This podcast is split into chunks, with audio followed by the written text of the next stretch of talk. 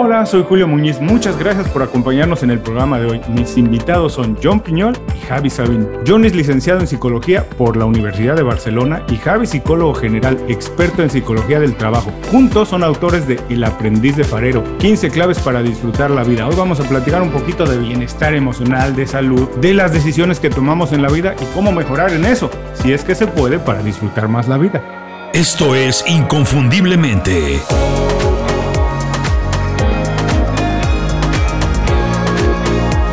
Sé extraordinario en lo que haces. Johnny Javi, muchísimas gracias por hacer tiempo para platicar con nosotros. Bienvenidos a Inconfundiblemente. Felicidades por el libro. Me gusta mucho el libro, pero me gusta mucho el subtítulo, 15 claves para disfrutar la vida, porque disfrutar la vida me parece un objetivo muy sensato, pero al mismo tiempo muy grande. ¿Por qué consideraron que era el mejor momento para escribir este libro? Pues mira, eh, no, no planificamos o no programamos que este fuese el, momento. Es cierto que eh, Joan ya tiene algún libro anterior, que es El Bienestar Emocional, que es un libro muy bueno, yo también había escrito alguno, pero nuestro oficio es el de psicólogos, o sea, nosotros nos dedicamos a través de una fundación que se llama Salud y Persona al bienestar emocional.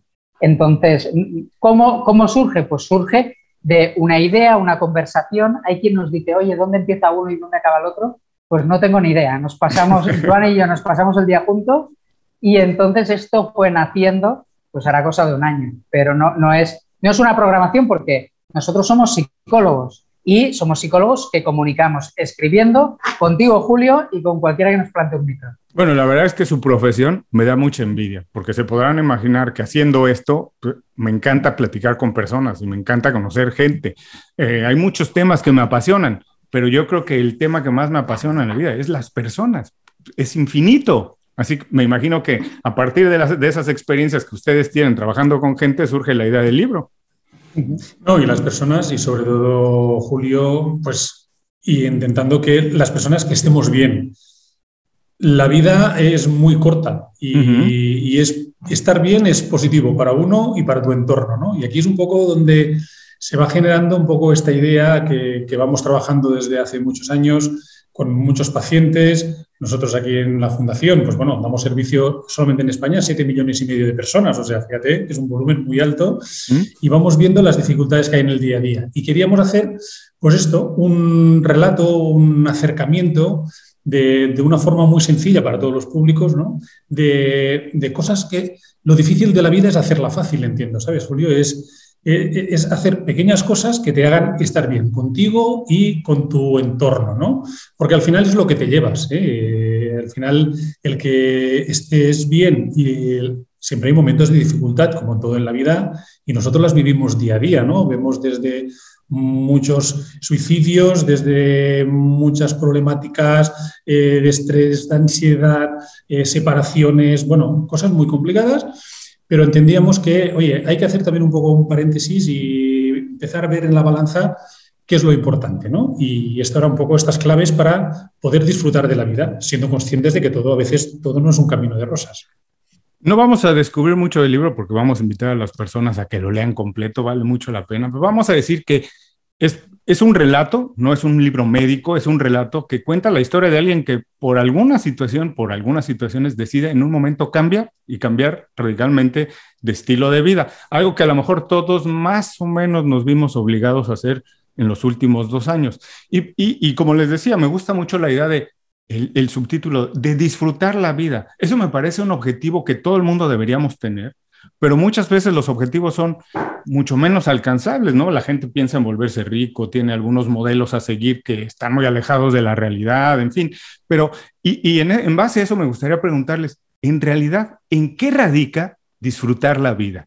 Y si esto es algo que puede ser personal o es algo que más como sociedad podemos encontrar, que es algo que todo el mundo tiene algo en común o es algo muy personal, pero ¿Dónde está? ¿En qué radica? ¿Cuál es el centro de disfrutar la vida? ¿Te, parece, Joan, si respondo? Me parece eh, perfecto. Cuando, cuando nosotros hablamos del término felicidad, que al final el objetivo es el ser felices. Yo a veces en consulta lo explico, digo, tantos años de estudiar para ir a una cosa tan de perogrullo como eh, usted viene aquí a la consulta porque quiere ser feliz. Pues cuando hablamos de esta felicidad, hablamos de dos conceptos diferentes. Uno se conoce como la felicidad del momento, que lo podríamos traducir por divertirnos, disfrutar la vida. Y el otro se, conoce como eudaimonía, que lo podríamos traducir por tener una vida plena. Entonces, Joan ha hablado de una parte de nuestro trabajo que tiene que ver eh, en atender a personas que han recibido abusos, malos tratos, eh, personas que son familiares de una persona que a lo mejor ha, padecido una muerte por suicidio o que está pensando en quitarse la vida. Esto, como te puedes imaginar, Julio, divertido no es. No. Pero tú has dicho una cosa que es, a mí me gusta vuestro trabajo porque os relacionáis con personas y es, aunque no sea divertido, merece la pena. Pues en nuestra vida tiene que haber un poquito de esto, un poquito de ir a ver un amigo al hospital, un poquito de acompañar a alguien al tanatorio, tiene que haber un poquito de ir a ver a la abuela ni que sea muy pesada y la voy a ver y me estoy un ratito porque no es la tarde más divertida del mundo, pero merece la pena. Pero luego hay otra parte que es esta felicidad del momento, este divertirme. Y esto depende de nosotros. O sea, que yo coja de mi día y me reserve tres ratos para tomar un café con un amigo, para salir a correr y para tomar un café o para ir al gimnasio o para ver una serie o para mirar uno de tus programas, Julio, esto depende 100% de mí. Yo no puedo hacer que todos estén bien, que nadie se muera, que nadie enferme. Esto no depende de mí. Pero salir del hospital y llamar a un amigo y decirle, oye, una cerveza. Pues eh, estas claves de disfrutar van con eso, Julio, van con lo que 100% depende de ti, que es incluso en un remoto faro, perdido, en un lugar duro, eh, más o menos solitario, ya se verá también en el libro, incluso ahí uno puede eh, oler un café.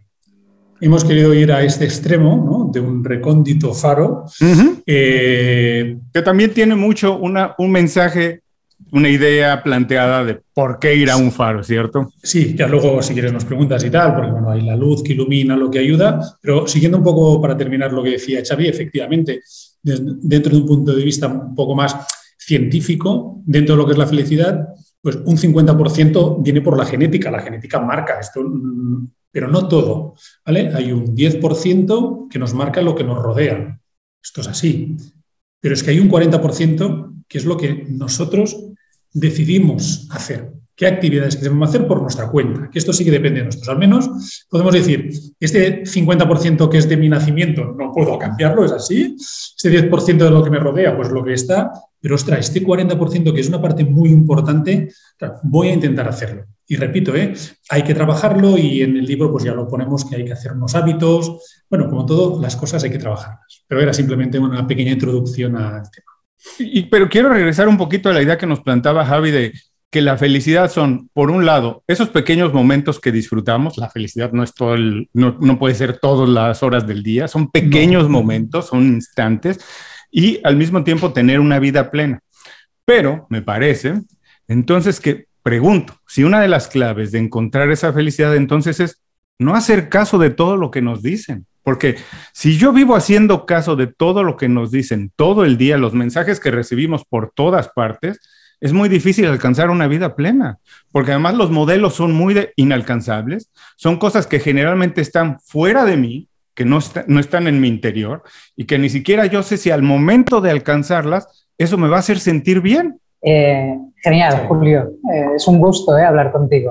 El, ya te digo, digo, que esto digo. me, lo ha advertido. ¿no? Lo han avisado. muy, bien, muy bien. Vamos a disfrutar.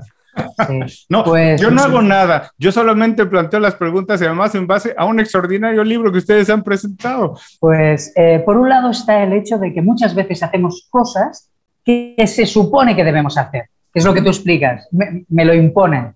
Entonces aquí es fundamental el aprender a identificar la emoción y leerla bien. Si yo me siento, eh, por ejemplo, si yo siento pena, quiere decir que aquí donde estoy ahora echo de menos algo y tengo que ver a ver si yéndome a otro sitio, yéndome, no, no me refiero físicamente, pero eh, a lo mejor ahí lo puedo encontrar.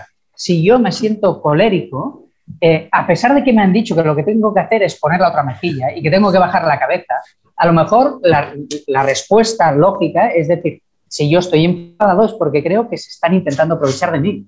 Y lo que debo hacer es poner límites. O sea, por un lado está esta parte de la emoción nos lo chiva todo, pero hay que aprender a leerla y hay que no permitir que te secuestren, ¿vale? Como pues, sin violencia, sin, sin salir corriendo, Pero, pero sí, yo me siento amenazado, oye, porque me siento amenazado por esto, esto y esto, independientemente de que los demás me digan, tú te tienes que quedar aquí. Pues yo creo que aquí no voy a poder ser feliz, pues voy a ver dónde. Entonces, esto es una parte. Y la otra es la de los mensajes, que esto es fundamental, que es eh, los mensajes no son gratuitos. Las palabras generan emociones. Por eso, muchas veces ya, yo ahora podría criticar determinados medios de comunicación que saben que hay determinados mensajes que generan más audiencia y a pesar de generar este impacto, a veces incluso trastornos por estrés postraumático, ¿eh? imágenes de guerra constantes, imágenes de, situaciones de hospitales en COVID, eh, metros y metros y salas y salas de personas fallecidas durante el COVID. Esto, para lo que servía, era para generar un malestar. ¿Por qué lo hacían algunos medios? Porque daba audiencia. ¿Qué es lo que yo puedo hacer? Pues lo que yo puedo hacer es poner una serie o dar un paseo. O sea, yo no puedo, solo el 3% de la población es capaz de desvincularse por completo de estos mensajes. Y este 3% es el 3% de psicópatas, de personas que no sienten como propias las emociones de los demás. Pero la gente sana, si vemos llorar, nos ponemos tristes. ¿Qué hay que hacer? Pues pasear. Y es escoger que miro y escoger que escucho. Y si hay alguien que solo me da mensajes de este estilo, Julio, pues, pues no quedamos con él o no quedamos con ella. Yo, eh, eh, nos, nos plantea la idea, Javi, de que muchas veces las cosas que nos dicen en los medios ellos ya se encargaron de presentarnos a alguien como un experto, ¿cierto? Y entonces nos viene y nos dice, bueno, lo que tienes que alcanzar es esto, lo que tienes que tener, lo que estás sintiendo es esto por esto, y con la idea de que ya nos está diciendo algo el experto, nosotros pretendemos que tenemos que creerlo, porque me lo está diciendo el experto y él debe saber más de lo que me está pasando a mí que lo que yo sé que me está pasando a mí. Entonces, pero la, pues, siguiendo la misma idea que nos dice Javi, si algo estás sintiendo y no quieres estar en ese sitio, en esa emoción, decide hacer algo, pero al mismo tiempo, repito, es, nos han educado la mayor parte de nuestra vida a no tomar decisiones, que alguien decide por nosotros y que incluso las cosas que sentimos no nos corresponde, no, no corresponden a algo que nosotros decidimos. Voy a un ejemplo muy rápido, sencillo, que estamos viendo hoy todo, en todo el mundo. Si hay inflación en el mundo, es causa de una persona en el mundo. Si hay escasez de alimento, es la decisión de alguien. Eso nos dicen los medios de comunicación, que porque el señor Putin decidió invadir Ucrania, él únicamente, él es culpable de todo lo que pasa en el mundo. Así que mi felicidad, mi bienestar, no depende de mí, Totalmente. De hecho está, que mira, eh, ahora te iba a comentar un tema que no, mira, no lo he hablado ni, ni, con Xavi. Precisamente ayer tuve una reunión con, bueno, con gente de unas escuelas en las que nos enseñaron que dijeron que dibujasen a la familia de niños pequeños. Te diría que el 90% de los niños de aquella clase nos llamaron porque precisamente dijeron, mirad lo que ha pasado, dibujaron la familia, pues unos con perro, otros con gato, otros sin nadie, unos con mascarilla, pues todavía porque llevamos el tema de la mascarilla, pero el 90% de los niños con bombas cayendo del cielo. Estamos hablando no, no, no de Ucrania, no, esto es real. ¿eh? Ayer, precisamente, que tuve, bueno, la videoconferencia que tuve, Xavi, precisamente nos lo, lo, presentaron, ¿no? Entonces, claro, efectivamente los medios influyen mucho. Sí que es verdad que también tengo que decir que hay generaciones y generaciones. Nosotros en el libro hacemos un planteamiento de alguien que es rompedor, que dice, oye, yo no quiero continuar de esta forma tan alienada y quiero dar un cambio. A veces uno no lo puede hacer, aunque a mí me gustaría pues en una situación determinada hacer un cambio radical, pues hay condicionantes en mi vida que no me lo permiten. O sea, esto tenemos que también transmitirlo a todos los oyentes que, sepan que a veces pues uno, pues un entorno familiar o un, un, entorno económico, una hipoteca, no sé si se llama así de esta forma, que te llevan un dinero, que te compras un carro y tienes que pagar. O sea, que hay circunstancias que hacen que uno tenga que aguantar. Nosotros lo que decimos es que, bueno, pues que hay formas de poder esto mejorar. ¿Qué pasa? Que también tengo que decirte que hay un cambio generacional importante. Y yo, por ejemplo, y yo vine marcado, yo soy psicólogo, empecé con la carrera de medicina, porque a mí me alianaron mis familia o mis padres para que fuese a hacer medicina, cuando en realidad no sé si me gustaba hacer medicina o hacer ingeniería. O, claro. Hoy la gente ya es diferente, la gente ya tiene otros valores. La gente joven, por eso tan importante en las organizaciones, el tema de la retención del talento. Mm, la gente no solamente se conforma, y Xavi y yo tenemos mucha experiencia en organizaciones que no solamente es un tema económico y de estatus, no, sino que la gente busca poder disfrutar, no quiere decir no trabajar, ¿eh? sino otra serie de valores que sí que es verdad que mm, habrán bueno, puntos de vista diferentes según las generaciones y las edades, ¿no? Pero la tendencia va hacia que la gente, el tiempo que nos queda, lo, disfrutemos y, o al menos por egoísmo propio ¿eh? y de nuestro entorno, que es lo que nos, interesa. Javi, decía John que eh, en el libro, de hecho, alguien decidió romper con algo. Cuesta mucho trabajo. Eh, por todo lo que hemos hablado, la carga emocional, la educación, los mensajes que recibimos y eso. Pero en términos generales, para encontrar el bienestar, para ser feliz, es necesario aprender a tomar decisiones, porque ya si me equivoqué o no, pero yo decidí finalmente y yo soy dueño de mi destino. Y muchas veces cuando nos equivocamos, pero nosotros decidimos, se puede corregir. A, como dice John, cuando no decidí yo, cuando yo no tuve la opción de decidir y alguien decidió por mí, a lo mejor vivo un periodo más de frustración de que qué hubiera pasado. Primero, o no, es eso, es necesario para encontrar el bienestar, para ser feliz, atreverse a decidir. Y segundo, es las decisiones siempre pueden ser o no definitivas. Muy bien. normalmente las decisiones que tomamos no son tan drásticas, pero las personas tenemos tendencia a pensar en, blanco y negro. desde el punto de vista psicológico se, se llama pensamiento dicotómico, que es eh, acepto esta oferta de trabajo, seré feliz o seré un desgraciado. O estarán encantados conmigo, me despedirán. Eh, hablo con este chico, hablo con esta chica y eso implica que eh, reconocerá y me dirá que me ama o me, expulsará y me sentiré ridículo. Y no, las cosas no, no suelen ser tan dicotómicas. De hecho, eh, la vida se abre un poquito camino y normalmente si tú te esfuerzas y, te comprometes y tienes un mínimo talento, pues tomes una decisión u otra. Pues Joan, de ser médico, no sería un mal médico, yo estoy seguro. Y de ser psicólogo, pues no le va mal. Y si llega a estudiar arquitectura, sería el mismo Joan, con, con la misma capacidad de trabajo, con el mismo esfuerzo, pero cuando él decidió entre esto y esto, seguramente no, Joan, tú sentías que esta decisión era realmente muy importante. Entonces, lo primero que hay que hacer es quitar un poquito de presión.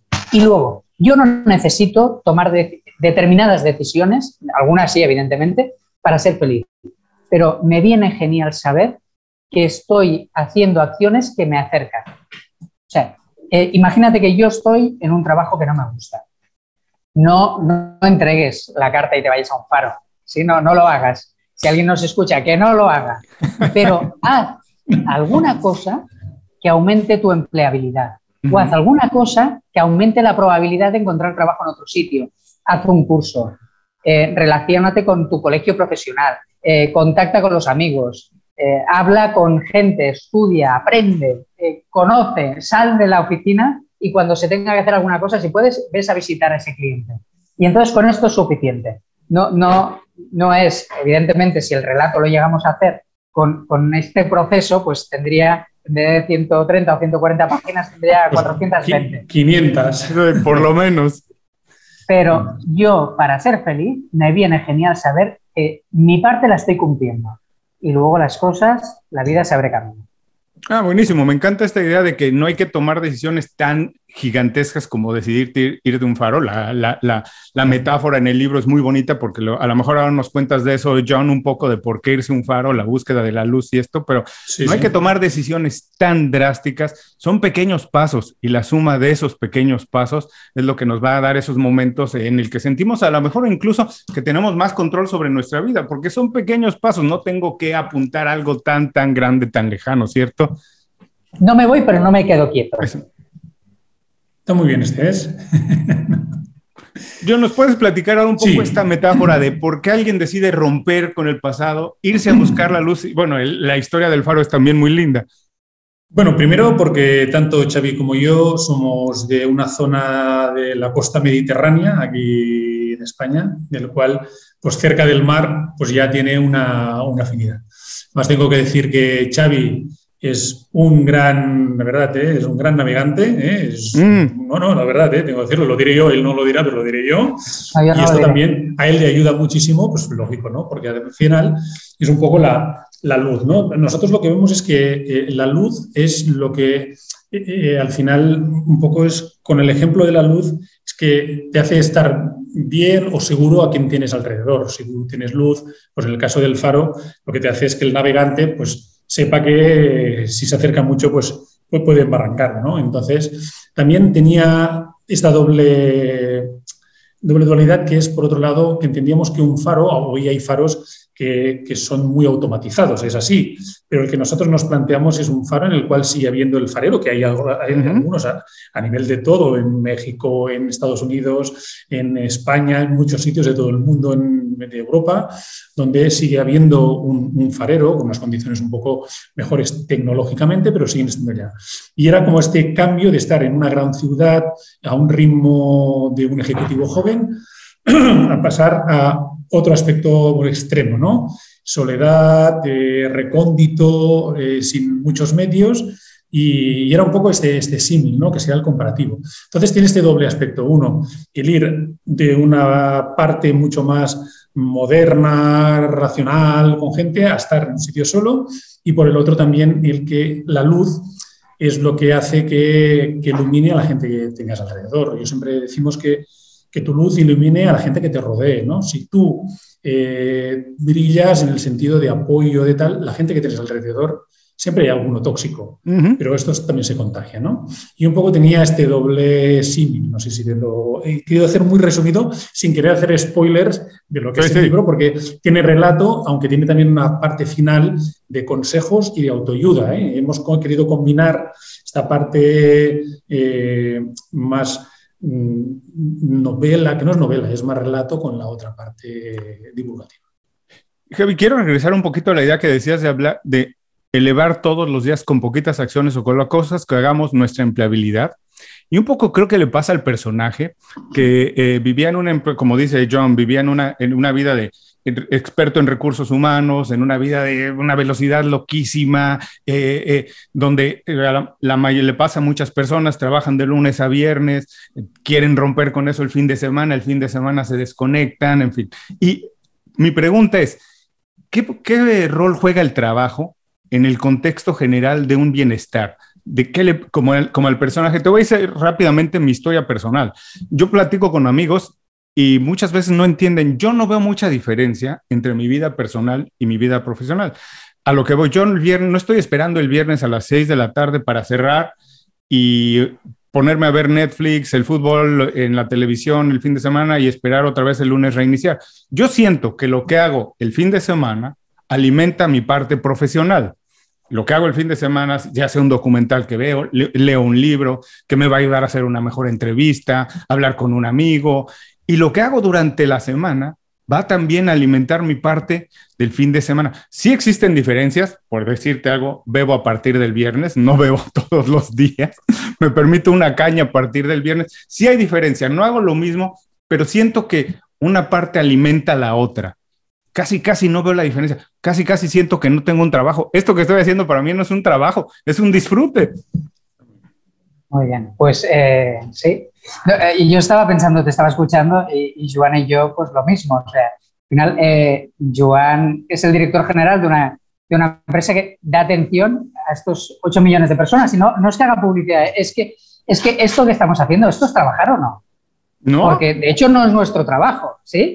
y cualquiera diría, hombre, pues tampoco es el ocio, porque esto va de psicología y, y, va de, y va de lo vuestro, y es vuestro oficio pues pasa lo mismo. Hay una frase que a mí me gusta mucho, que eh, es de Freud, al cual no tiene nada que ver con mi corriente de trabajo. Yo, eh, la terapia que practico es cognitivo-conductual, el psicoanálisis me gusta mucho y la gente debe pensar, pues no, sé para qué hablas tanto si no es lo que haces. Pues porque tiene un puntito romántico y un puntito muy chulo.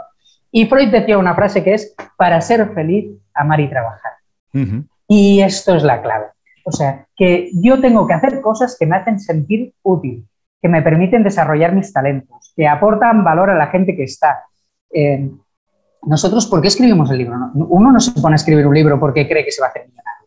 Uno escribe un libro porque quiere contar algo a alguien y cree que eso le va a servir. Y eso es trabajar. Mira, pues eso es trabajar y es amar. Son las dos cosas. Entonces, entiendo perfectamente lo que comentas. Y lo ideal sería que las personas pudiésemos hacer esto. Dicho esto, y con esto eh, acabo la pregunta, eh, que no sé, vaya dos, Joan y yo, como nos enrollamos. El, hecho es que eh, no todo el mundo tiene esta. Y hay personas que cambian su tiempo por dinero. Puede fluir, puede sentirse como tú te sientes, pues un periodista, un psicólogo, un mecánico, un panadero, un montón de gente. Pero hay personas que a lo mejor tienen un trabajo que es muy monótono. A lo mejor tienen un trabajo que lo cogen única y, única y exclusivamente por las condiciones económicas o lo cogen para mantener su familia. Y entonces aquí será especialmente importante el hecho de que cuando yo salga haga estas cosas que me puedan llegar a divertir. Pero nuestro reto, y yo creo que esto en, el relato lo has encontrado, es el que haya un momento que tú dices, ya, ya no sé, sí que dice que aquí trabaja y aquí no, pero no le veo la diferencia. Pues eso te pasa a ti, me pasa a mí, le pasa a un montón de gente y le pasa también a Joan. Quiero ir a una parte que dijiste que me gustó mucho de tu respuesta, que cuando escribes un libro que es parte del trabajo o lo que haces todos los días en la práctica, lo que yo hago escribiendo algo para, para el blog, lo que sea, sientes que estás sirviendo a alguien más. Y últimamente he visto algunas cifras que son de dar miedo, de dar terror, de gente que su trabajo sirve, siente que no sirve para nada, que de hecho siente que está todo el día, a lo mejor contesta 100 mails, 100 correos electrónicos, pero no sabe ni siquiera para qué fueron y nunca ve que eso lleve a algo. A lo mejor es algo en lo que vivía más o menos el personaje, ¿no? Una vida que de verdad el trabajo dice, ¿qué estoy haciendo aquí? ¿En qué estoy aquí? mi trabajo cómo impacta a alguien más y muchas veces no se siente. Y es mejor a lo mejor ir a iluminar a alguien desde un faro que, que, que parece un trabajo no tan profesional, ¿cierto? ¿Qué valor tiene esto de sentir que tu trabajo sirve a alguien? Xavi, no, por favor, para seguir un poco la... Sí, sí. Muy bien. Eh, el, el, hecho de que el trabajo sea útil tiene que ver con, con esta parte que hablábamos de la eudaimonía, de la vida plena el, hecho de que yo tengo que tener la necesidad que sirve para algo. Yo muchas veces pongo como ejemplo una persona que eh, yo conocía que eh, era personal de limpieza. Y una de las cosas que hacía era abrillantar suelos. Y yo aquí, eh, yo trabajé en recursos humanos un tiempo es una persona que era muy trabajadora, muy comprometida, etc. Y yo la propuse para una promoción. Y esta persona promociona y un día voy a la oficina y lo veo triste, que le ha afectado y le dije, no, no diré el nombre, eh, Pepe, digo, ¿qué pasa? Si te acaban de hacer jefe. Y me dice, ¿sabes qué pasa? El, cargo que le dieron era de gestor. Me dice, yo antes entraba a trabajar a las 6 de la mañana y estaba brillando suelos hasta las 2 del mediodía. Y cuando acababa, yo miraba para atrás, me hace así y dice, y todo brillaba. Dice, ahora empiezo a trabajar a las 9, acabo a las 7 de la tarde y cuando miro para atrás no veo nada. ¿Vale? Pues, eh, ¿qué hay que hacer? Yo le decía, hombre, nada no, pero él no veía nada. Hay que tener indicadores. Oye, estás mejorando el servicio, la gente está más satisfecha, la gente que tienes a cargo está feliz contigo, te piden cosas, te hacen confianza, es verdad. No es un suelo que brilla, ¿sí? que igual no hay nada más reconfortante que, que un suelo que brilla. Pero necesito de estos indicadores. Y aquí también es fundamental y es un trabajo que tiene que ver más con, con Joan que conmigo, que es las organizaciones se tienen que tomar esto en serio.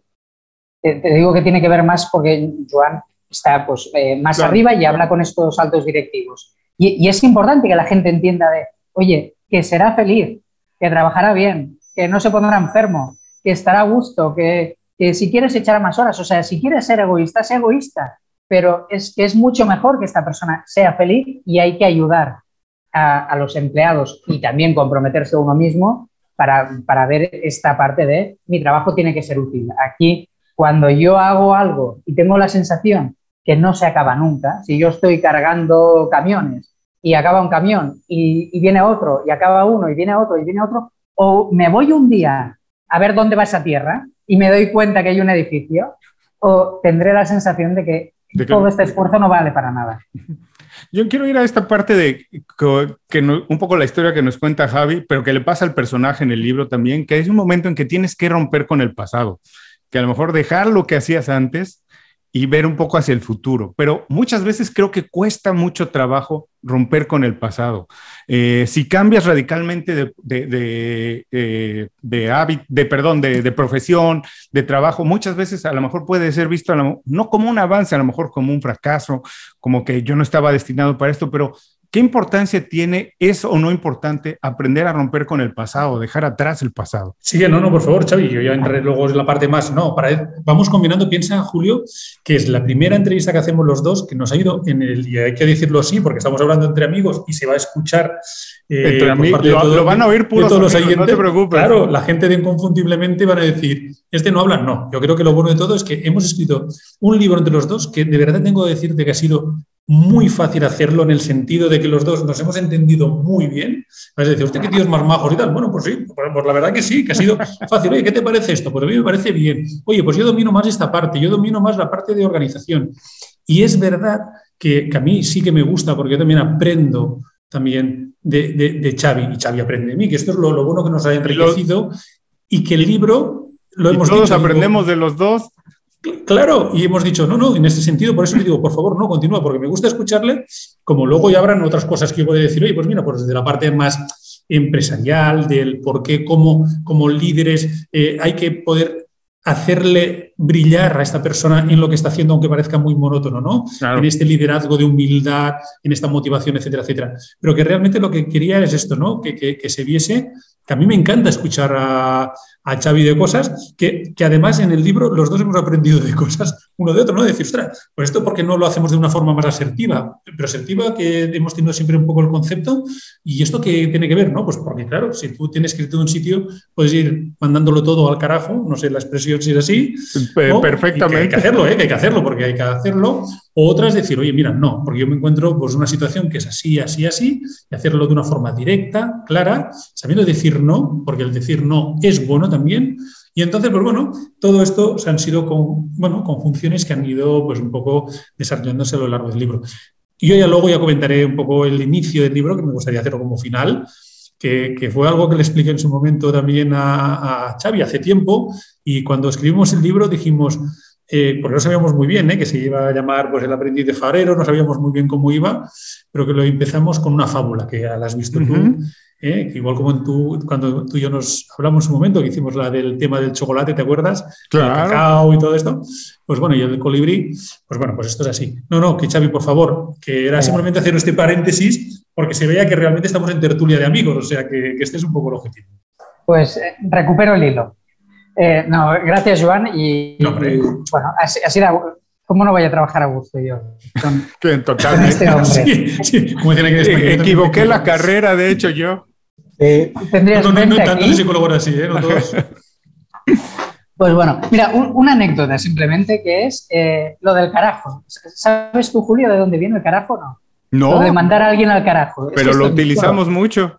Muy bien, pues el carajo es la cestita que había arriba de las carabelas y los, y los galeones.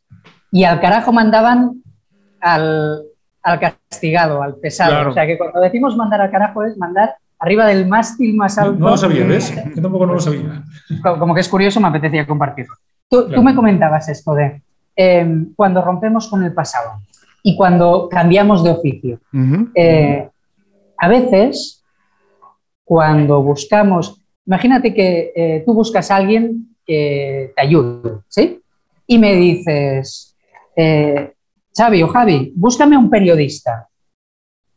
Y yo te puedo decir, ok, pues busco un periodista y a lo mejor no encuentro un periodista, pero te puedo decir, Julio, ¿qué, quieres? Y tú me puedes decir, oye, quiero a alguien que le guste mucho leer. Quiero a alguien que se exprese bien, que pueda trabajar los sábados y que eh, sepa hacer una cámara de vídeo. Vale, pues esto igual sí te lo puedo encontrar. Entonces, cuando cambiamos, al final, el oficio del farero y el oficio que tenía esta persona antes no son tan distintos. Y esto es importante. ¿Por qué? Porque ahora la gente no, no arrancamos en una empresa y nos jubilamos en la, en la misma. Yo llevo cinco y Joan debe llevar una más, siete, ocho, las que sean. Entonces, ¿qué es lo importante? Lo importante es, yo, evidentemente, en el mundo de la salud, pues el psicólogo psicólogo y si uno es economista, que no, que no haga de psicólogo, ¿vale? O que lo haga, pero al tanto con, determinadas eh, enfermedades o patologías, etc. Pero en general, pues yo no soy eh, escritor y hemos escrito varios libros. Yo no soy periodista y estamos aquí hablando. ¿Qué es lo importante? Pues lo importante es que me gusta hablar, que tengo algo que contar, que tengo tiempo y que mi tiempo libre se lo quiero dedicar a eso.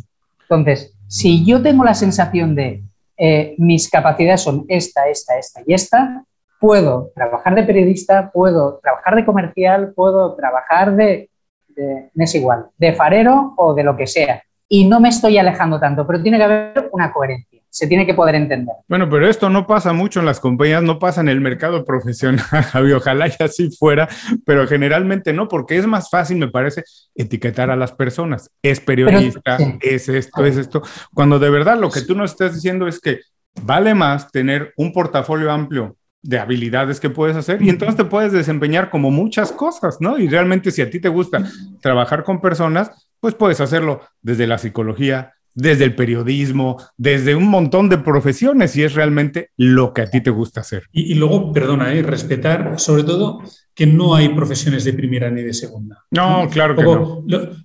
Eh, Xavi, bueno, en el libro, una parte en la cual lo ponemos que es la dualidad cuando uno empieza a estudiar, ¿no? Eh, pues si tengo que hacer esta carrera a la otra, ¿no? Entonces, pues vas haciendo una, pues una criba y hasta que al final llegas a la que crees que es la que más te encaja, ¿no? Pero algo que sí que teníamos muy claro también es que no hay profesiones de primera ni de segunda. Nosotros aquí, un ejemplo lo ponemos en el libro, precisamente, eh, Xavi, que es que un arquitecto no puede hacer una casa sin un albañil. No. ¿Correcto? No. Pero un albañil, al menos sí puede ir subiéndolo, no, no sé si con la estructura y con los cálculos de tal, pero podía hacerlo. Pero los dos juntos pueden hacer la mejor de las casas, ¿no? Esto es un poco eh, lo que nosotros queremos dar a entender aquí, es decir, que el que un gran profesional, como es el caso del protagonista, se traslade a un faro a hablar con una persona, sin hacer ningún spoiler, ¿eh? que está ya, pues básicamente haciendo mantenimiento de un faro para iluminar a los barcos que van viniendo por la noche, pues la sorpresa está en que vas viendo que al final tu cliché, ¿no? El, tener a una persona pensando en que solamente sabe hacer aquello, no sabes la historia que tiene detrás. Y muchas veces puede ser una persona muy formada o no, y esto es un poco lo que nosotros intentamos valorar en la vida, o al menos tanto Xavi como yo hemos tenido estos valores. Aquí hay unos valores desde el punto de vista personal, creo que es lo que hay que entender en el libro, de respeto a los demás, de tratar a los demás como te gustaría que te tratasen claro. a ti. Este es el punto de partida número uno. Y luego que sí que lo que hemos intentado también es el hacer esta divulgación en aspectos más de psicología, ¿no? El conocer que cuando alguien está en una situación de angustia, pues que es una angustia, o saber pues por qué hay que hacer las cosas o intentar hacerlas bien desde una forma de comunicación asertiva, y luego poner los ejemplos que son los 15 poco claves para disfrutar, ¿no? Que, además tienen que ser cuantificadas y tienen que ser muy objetivas, ¿no? Entonces es un poco estas, esta mezcla de cosas las que en el libro intentamos muy ameno y la respuesta que estamos teniendo es que que es lo que nosotros queríamos, que a la gente no solamente que le guste, que ya nos gusta, sino que además que le haya ido bien, porque son pequeñas cosas que van sumándose a tu camino de la vida, ¿no? Y esto es lo que queremos, ¿no? Voy a, ahora que estamos entre amigos, con esto de que dices que no hay profesiones eh, más importantes unas que otras, voy a contar algo rápido porque para la audiencia también va a ser interesante, que yo siempre lo cuento. Son dos historias que están ligadas y son reales, pasaron a mediados de los 70, eh, los empleados de la banca en Irlanda decidieron irse a huelga y pensaron que se iba a arreglar eso rapidísimo porque dijeron, el país no puede andar sin banca, esto se va a arreglar rapidísimo. Y curiosamente pasaba el tiempo y no se arreglaba y la gente encontró otras maneras de resolver.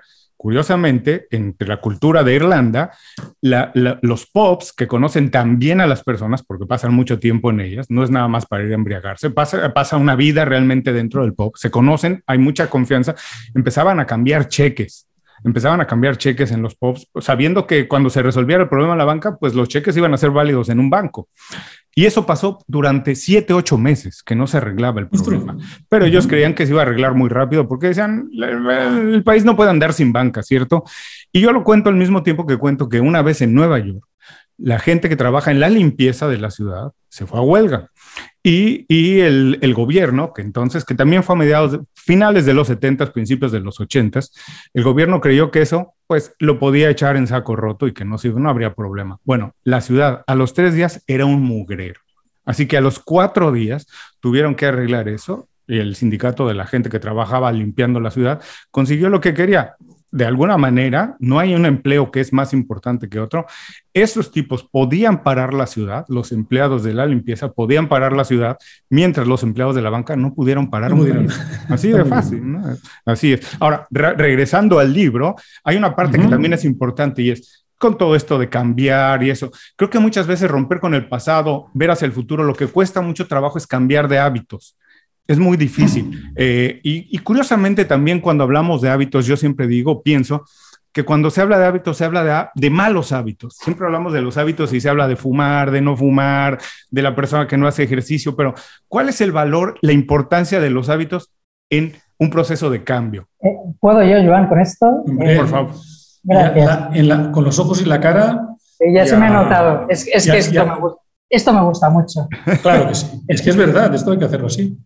Eh, mira, eh, te cuento una cosa, que es, hay una parte de nuestro cerebro donde se aprende los hábitos, eh, perdón, donde la memoria pasa de corto a largo plazo. Luego veremos lo de los hábitos. Eso quiere decir que hay personas que tienen una lesión en esta pequeña parte del cerebro y son incapaces de generar nuevos recuerdos. Ahí la película está Memento. bueno, pues esto sucede, se da en algunos casos. Y entonces os explico un caso clínico, bueno, te lo explico a ti porque Joan ya lo conoce, te explico un caso clínico que es una persona tiene una lesión en este lugar y cuando alguien tiene una lesión en este lugar lo que se hace es que no cambie nada de su vida. Misma casa, a poder ser misma pareja, podría llegar a mantener el trabajo si el trabajo no evolucionase, podría ser capaz de, de continuar haciendo las mismas tareas. Pasa una cosa curiosa que si me preguntas por qué, pues no lo sé pero esta persona tiene conciencia de su enfermedad, sabe que no genera nuevos recuerdos, de manera que cuando despierta no se siente asustada. En este caso en concreto, eh, el edificio donde esta persona vive está enfermo y se muda. Y va a vivir a una casa que no será capaz de recordar nunca. Ojo, ¿eh? La situación. Y entonces esta persona, lo, explico rápido, ¿eh? esta persona lo que acaba pasando es que cuando tiene ganas de ir al baño, se va y va al baño. Pero si hay un invitado y le pregunta, oye, ¿puedo ir al baño? Le dice, claro. ¿Y dónde está el baño? No lo sé. ¿eh? Eh, tiene ganas de, tiene frío, se va al cajón y abre, coge el jersey y se lo pone. Pero cuando alguien le dice, oye, ¿dónde tienes los jerseys? No lo sé. Esto en nuestra vida particular nos pasa, que es, si yo te pregunto, Julio, eh, ¿en qué armario están las tazas? Es posible que dudes, pero cuando tú por la mañana te vas a hacer un café, abres el armario que toca y coges la taza. O si yo te pregunto en qué cajón están los, los cubiertos, a lo mejor me dices, o el primero o el segundo, o este o este. Pero cuando tú vas a buscar un tenedor, abres y lo coges. Y no fallas nunca. Pues esto por qué es? Esto es porque los hábitos se aprenden en una manera en un lugar distinto a donde se aprenden los conceptos. ¿Qué implica el hábito? El hábito implica que no hay toma de decisión. Por lo tanto, cuando yo quiero hacer algo que no solía hacer, esto me implica decidir. Qué pereza me da por la mañana levantarme e ir a hacer deporte. Y entonces tengo que decidir entre la pereza y el deporte. Pero cuando yo hace seis meses que todas las mañanas voy a hacer deporte, ahí no hay que decidir. Ahí lo que me permite hacerlo es el hábito. Todo lo que hacemos a diario cuesta muy poco. Me levanto, me ducho, me lavo los dientes, me visto, hago el desplazamiento hasta el trabajo, que igual son 15 minutos o media hora o una hora, pero son todos los días lo mismo. En cambio, quiero establecer un cambio, ahí hay decisión y aquí hay eh, este costar. Por lo tanto, no, Didi, no, no, quería decir una cosa, pero no, no, ahora te engancho, Didi. Todo aquello que nosotros hagamos como consecuencia de un hábito nos va a costar muy poquito, aunque sea algo objetivamente hercúleo. O sea, eh, yo vivía en Tarragona y trabajaba en Badalona y eran dos horas y si me dices, ¿te costaba? Pues al principio sí. Luego la gente me preguntaba y decía, tengo mis dos horitas de tren, ¿sí? Que me permite leer, escucho la radio, está genial, me ordeno la agenda, decía yo. ¿Sí? ¿Por qué? Porque se había convertido en un hábito y el hábito no implica esfuerzo. Sí, sí, no, no, le iba a decir que es la primera clave, no, no, que es la primera clave que hemos puesto dentro de las 15 claves para disfrutar de la vida. Es el pasar el hábito versus la voluntad.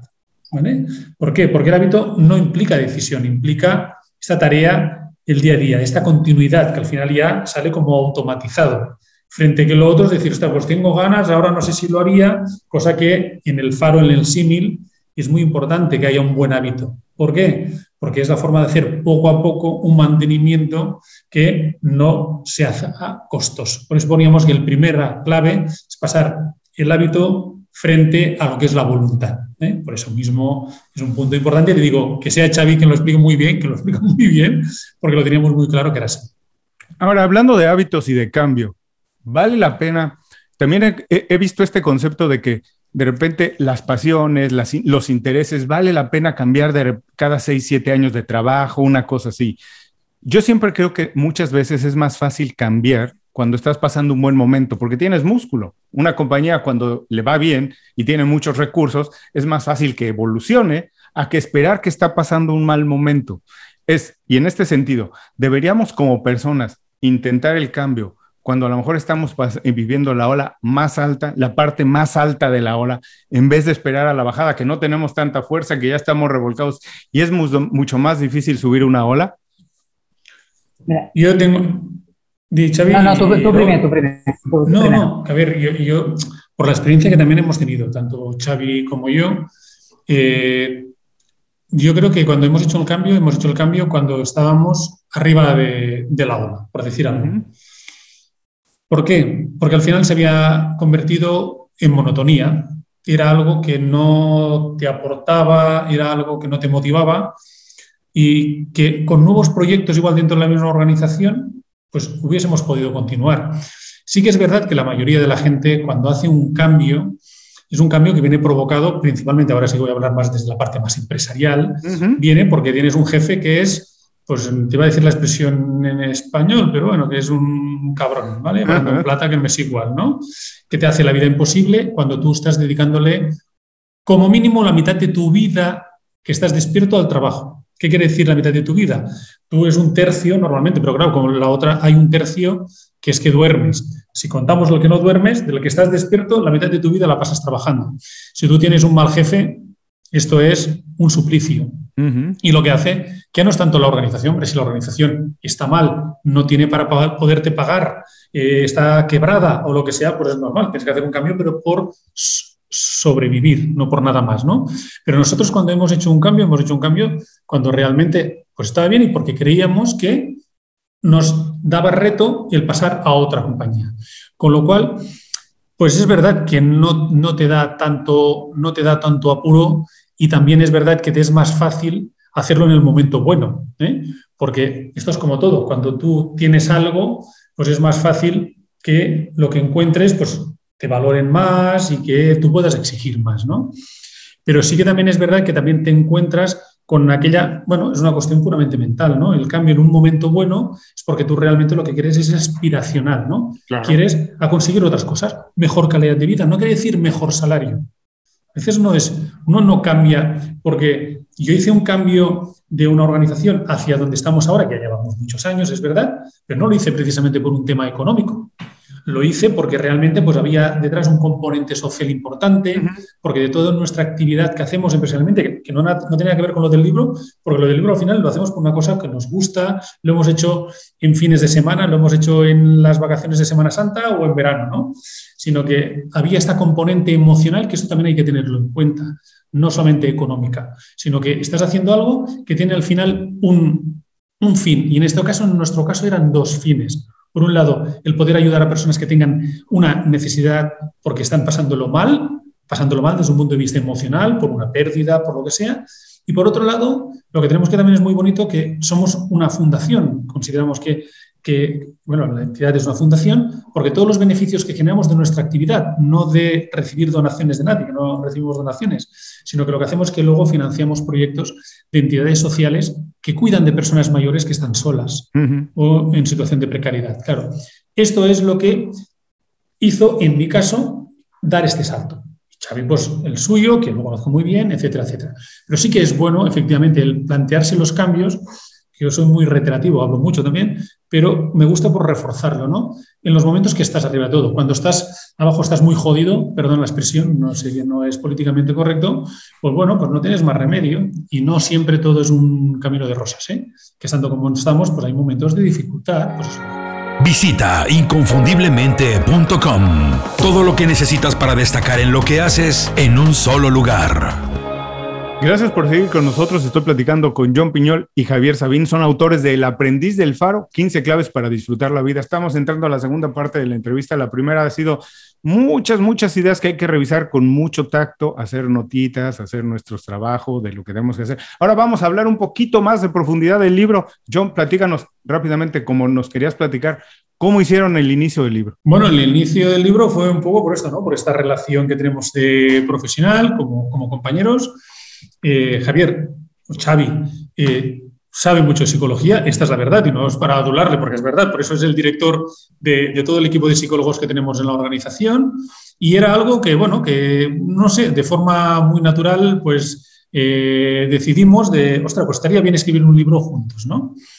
Entonces, ¿sobre qué? Pues bueno, sobre un poco esta idea, ¿no? Esta idea de que la gente, pues a veces, pues está en su puesto de trabajo y no disfruta de lo que está haciendo y no, no ve un fin, ¿no? Y, bueno, sin luego a también un poco la, la, parte, ¿no? La parte que él quiere comentar y que es un poco lo que hemos dicho al principio, pasar de una situación de un ejecutivo, podríamos decir, a, bueno, con mucho estrés, etcétera, etcétera, hacer un cambio radical a su vida. También es verdad que es una persona que está sola. Por eso he dicho antes que alguien que esté con familia, con ciertas cargas, pues igual a veces le es mucho más dificultoso para irse a un faro. No para cambiar a otro proyecto. ¿no? ¿Sobre qué? Sobre algo que es fundamental en la vida, que es el ser feliz. Pero el ser feliz no es desde el punto de vista filosófico tal, sino porque el ser feliz es el estar bien contigo y con tu entorno. ¿no? Y, y, en una fábula que empezamos juntos, la parte de tema marinero, porque a él le gusta mucho y todo esto, que él ahora su parte, que si queréis os la, comento, ¿no? que empezamos con una, un día le comentaba, digo, ostras, digo, digo, he leído digo, de, una, de una fábula preciosa de los dioses, no sé si tú la has debido ver, en, en, el libro está, pero que para todos los oyentes creo que es interesante, ¿no? De forma muy resumida, que los dioses deciden pues, eh, crear al, hombre y a la mujer y entonces eh, pues le dan todo y dicen, ostras, pero dice, si les damos todo lo que les tenemos que dar, pues al final van a ser dioses como nosotros, ¿no? Y hablando, dice, ostras, pues ¿qué, ¿qué, les podemos quitar que sea muy importante para que veas que, que, la felicidad es importante, la del momento y la de la memoria, que lo ha explicado antes muy bien Chan, ¿no? Pues lo que se decide es quitarles la felicidad y se plantean que hay que esconderla en algún sitio para que no la encuentren nunca. Y uno dice, pues la voy a esconder en la montaña más alta que hay. No porque, lo hago rápido, ¿eh? No porque un día pues subirán tan, ¿no?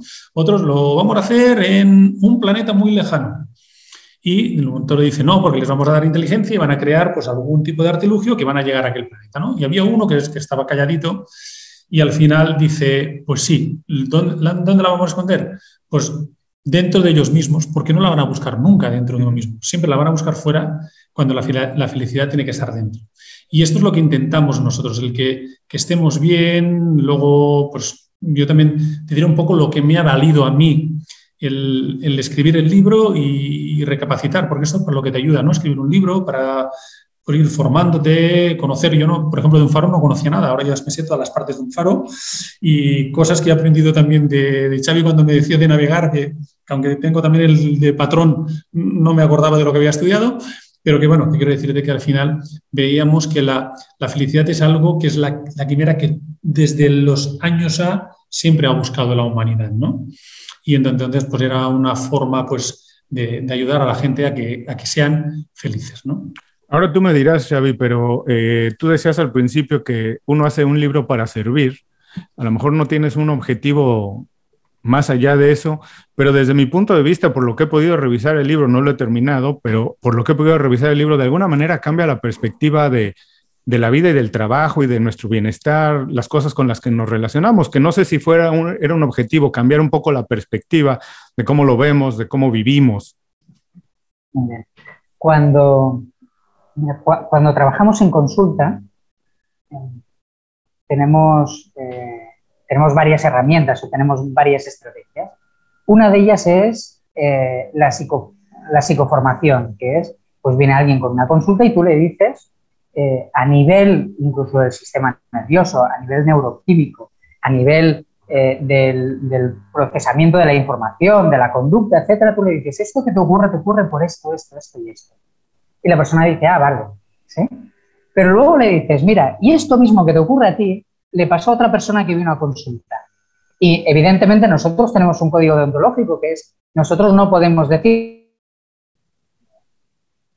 lo que pasa en consulta, a menos que sea para docencia o para ayudar a otra persona y siempre protegiendo la identidad de esa persona. Y mm. entonces, ¿qué te encuentras? Que cuando tú le dices, ahora yo te he explicado un montón de información, de estudios, de experimentos, te he explicado por qué te pasa esto, ¿lo entiendes? Muy bien. Pues ahora te voy a decir a alguien que le pasó algo parecido, lo que hicimos y lo bien que le fue.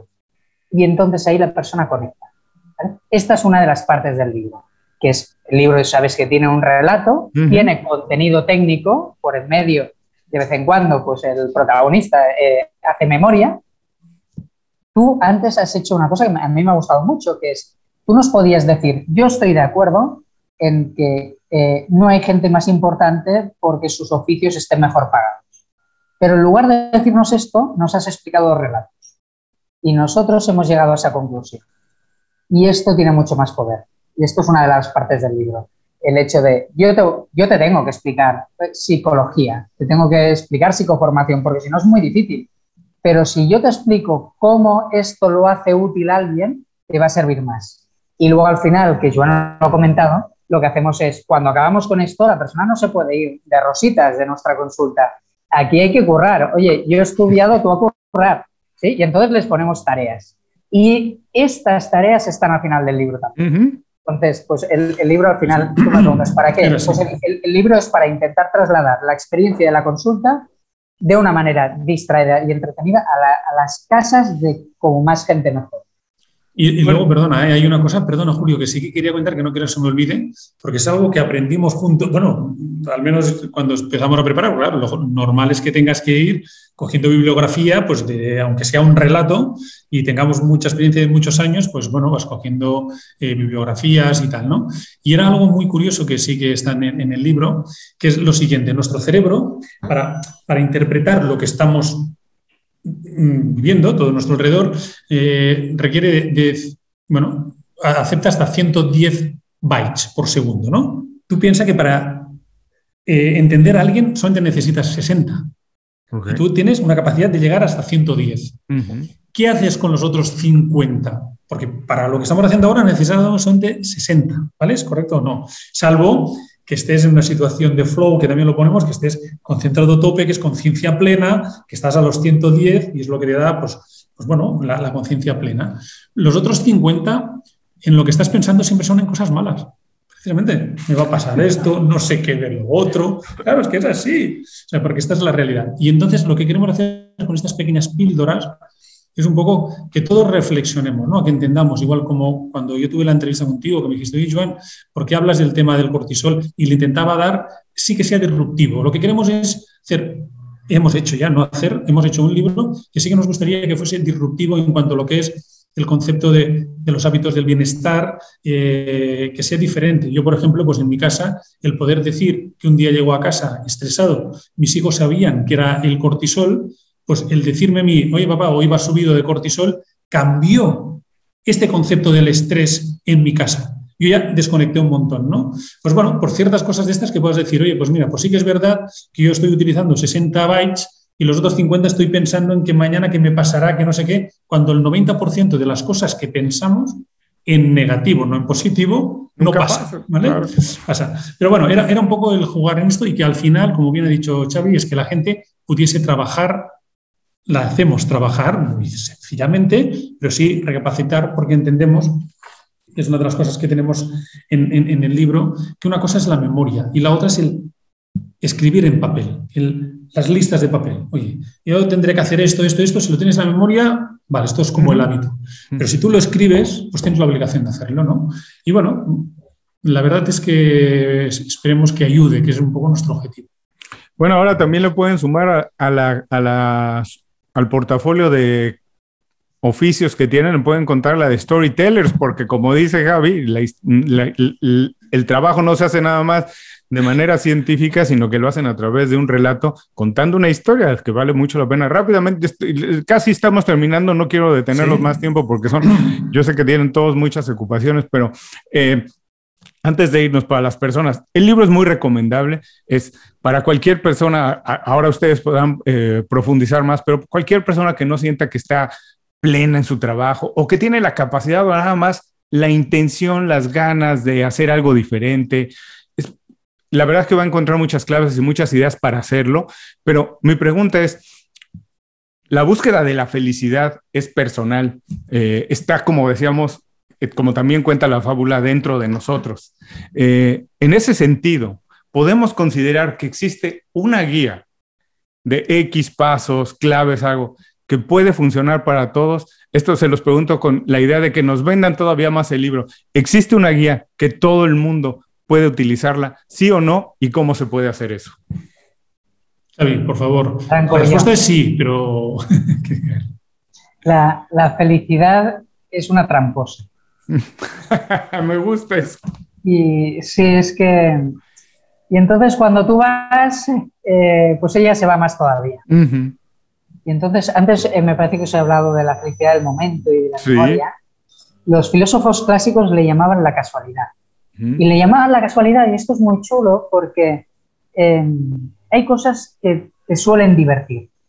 Pero hay momentos en que de repente te paras, pues yo ahora mismo, y no es por hacer la pelota, Julio, pero esto, yo, yo qué sé si me sentaré contigo y nos sentaremos, Joan, y, tendrás interés y te gustará el libro y te lo habrás mirado y lo habrás trabajado y, yo sentiré que realmente te apetece. No lo sé, ¿esto qué lo hace? Pues lo hace la casualidad, lo hace que tú has hecho un trabajo, pero, pero tu trabajo de mí no depende.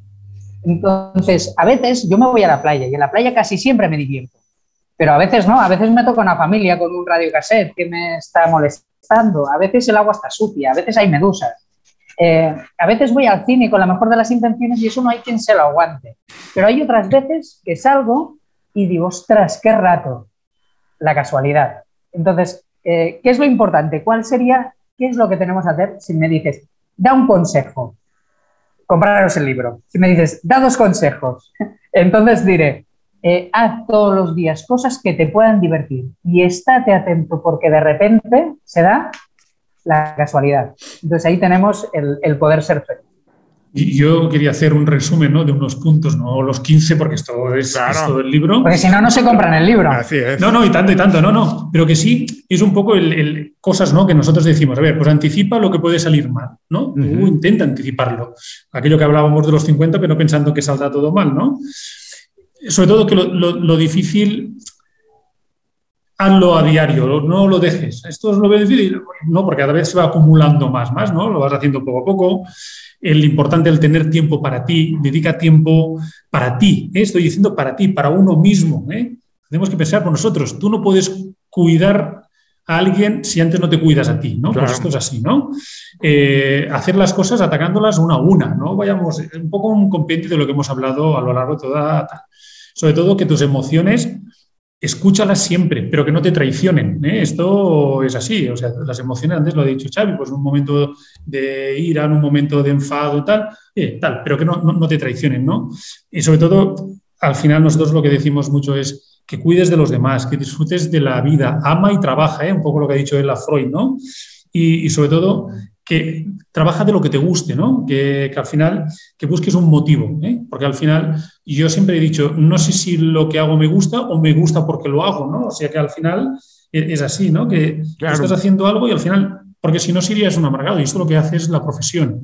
Yo he subido en taxis, como tú, Julio y Xavi, y ves que aquel es un profesional. Es, o sea, yo no sé si aquel señor es lo que más le gusta del mundo el llevar un taxi pero esto lo lleva limpio, te atiende bien y tal, ¿no? Y esto es algo que se valora, ¿no? Y, yo, para, por mi parte, para finalizar, yo sí que del libro podría decir que, que es lo que más me gusta, ¿no? Es la que es un poco, yo también lo tengo como filosofía de vida. Lo tengo como filosofía de vida, aunque a veces si hablásemos en confianza que estamos aquí, no tres, mucha gente escuchándonos, si escuchase mi mujer y mis hijos me dirían, bueno, tampoco no seas tan, no, seas tan pavo, que tampoco no es así, ¿no? Pero que es verdad que todos podemos ser un faro, ¿no? Un poco en, la, en el símil del farero, eh, podemos ser el faro de alguien, ¿no? Eh, el saber que mejorar de algún modo a quienes nos rodean, ¿eh? esto nos acerca más a la felicidad. O sea, la generosidad, el, ayudar, el, estar bien con la gente, te hace estar bien. El que es tan amargado, tal, que amarga a su entorno, esto es una luz que no, no volverá, ¿no? Y esto son cosas no tanto de filosofía, sino son de vida, del día a día. Y es, pues, egoísmo. Si quieres que me te diga la verdad, Julio, dime, ¿esto es concepto egoísta? Sí, lo es. y yo, pues un poco lo, que quiero es esto, ¿no? y, en, mi entorno profesional, y claro, Xavi no va a decir lo contrario ahora delante mío, ¿no? Porque, pero sí que lo que intento es que la gente que, estamos en el equipo, pues que haya un respeto, que haya una confianza, que haya un cariño, lo cual no quiere, hay que confundir eh, con que eres débil, todo lo contrario, ¿no? Sino que luego yo sé, porque nosotros tratamos a gente que si tú tratas bien a tu gente, ellos también te tratan bien a ti y también tratan bien al entorno, ¿no? Y esto es un poco lo que yo podría decir que para mí es lo que ha valido de nuevo escribir el libro.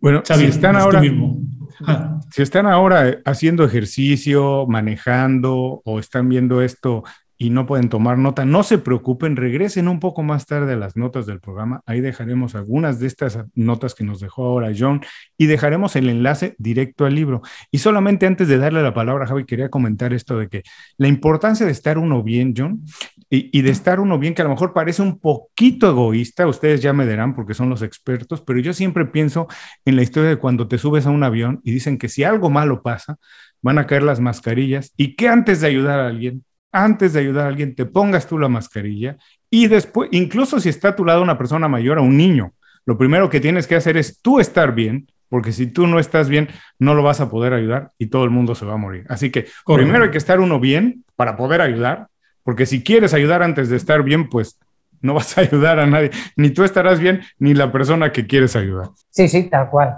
Eh, desde luego eh, hay, que, hay que cuidarse uno y luego hay que cuidar a los demás. De todas maneras, como que las personas somos eh, buenas personas, el ser humano es bueno, a pesar de esto de eh, el hombre es un lobo para el hombre, esto está superado, ya sabemos que el, ser humano cuando ve a alguien triste siente tristeza hmm. y que cuando ve a alguien alegre siente alegría, el ser humano sano. Por lo tanto, nosotros hacer el bien nos gusta mucho y nos ayuda y nos sirve. Pero claro, lo que no puede ser es que la felicidad del otro pase por encima de la mía. Y luego ahora estaba pensando que hay una cosa que no ha aparecido eh, en el libro, no está, por lo tanto lo puedo contar y no hago spoiler, que es, eh, ¿tú, navegas, Julio? No, desafortunadamente no. ¿Cómo no navegas ahí donde vives? Mira, bueno, una tarea pendiente. La próxima vez que hablamos seguramente lo estaré haciendo. yo, pues es muy bonito. patrón y no navego, ya te digo yo, me mareo. Pues cuando, cuando uno navega y, y se va mar adentro, es relativamente rápido que deja de verlo todo. Y entonces viene la noche, y la noche es preciosa, pero es dura, porque no ves nada. Y entonces de repente hay un momento que es una luz, y eso es el faro. Mm. Y la sensación es la misma que tiene un escalador con su cuerda de seguridad. O sea, es, eh, estoy ubicado, estoy bien. Hay una cosa chula que le explicaba yo a Joan, que los faros tienen un lenguaje, los destellos que hacen por segundo y los espacios que hacen te dice, pues ese faro es el que, estabas buscando, que por cierto, nuestro faro tiene un lugar, y el que lo busque encontrará un sitio precioso y, tiene, una cosa muy bonita. ¿Y eh, por qué decía esto? Porque eh, no hay nada más chulo que, ser el faro de alguien. Y si uno piensa en sus faros, pues a mí me viene a la cabeza eh, faros profesionales como puede ser Joan, me vienen a la cabeza faros personales como puede ser mi padre y mi abuelo, que ya fallecieron, pero que siguen haciendo luz. ¿sí? Y lo sigo viendo. Y entonces la, lo bonito, lo precioso de que haya alguien que en un momento determinado día, cuando yo necesito esto, me acuerdo de ti, pues, pues esto es una maravilla. Por lo tanto, eh, yo soy egoísta haciendo el bien para los demás porque eso a mí me hace sentir feliz, pero no permitiré que la felicidad de otro pase por delante de la mía. Uh, qué bonito mensaje. Yo creo que con esto podemos casi terminar la conversación. Johnny Javier, muchísimas gracias por dedicarnos tiempo para hablar de su libro, que les repito, dejaremos el enlace directo a él. Muy recomendable. Espero que la próxima sí sea en persona y a lo mejor hasta nos vamos a navegar un poco, Javier. Ya sea, serán ustedes muy bienvenidos en Miami, pero ojalá también sea en Barcelona para echarnos ahí una buena comida mediterránea. Muy bien. Esto está hecho. Si vienes, tienes casa, o sea que cuando quieras. Bueno, pues les mando un abrazo muy grande. Antes de despedirnos, díganos dónde podemos seguirlos a cada uno de ustedes y dónde podemos también saber un poco más del libro. Bueno, yo si quieres, eh, cada uno de nosotros eh, tenemos nuestra propia web eh, para que nos conozcan uno a uno, ¿vale?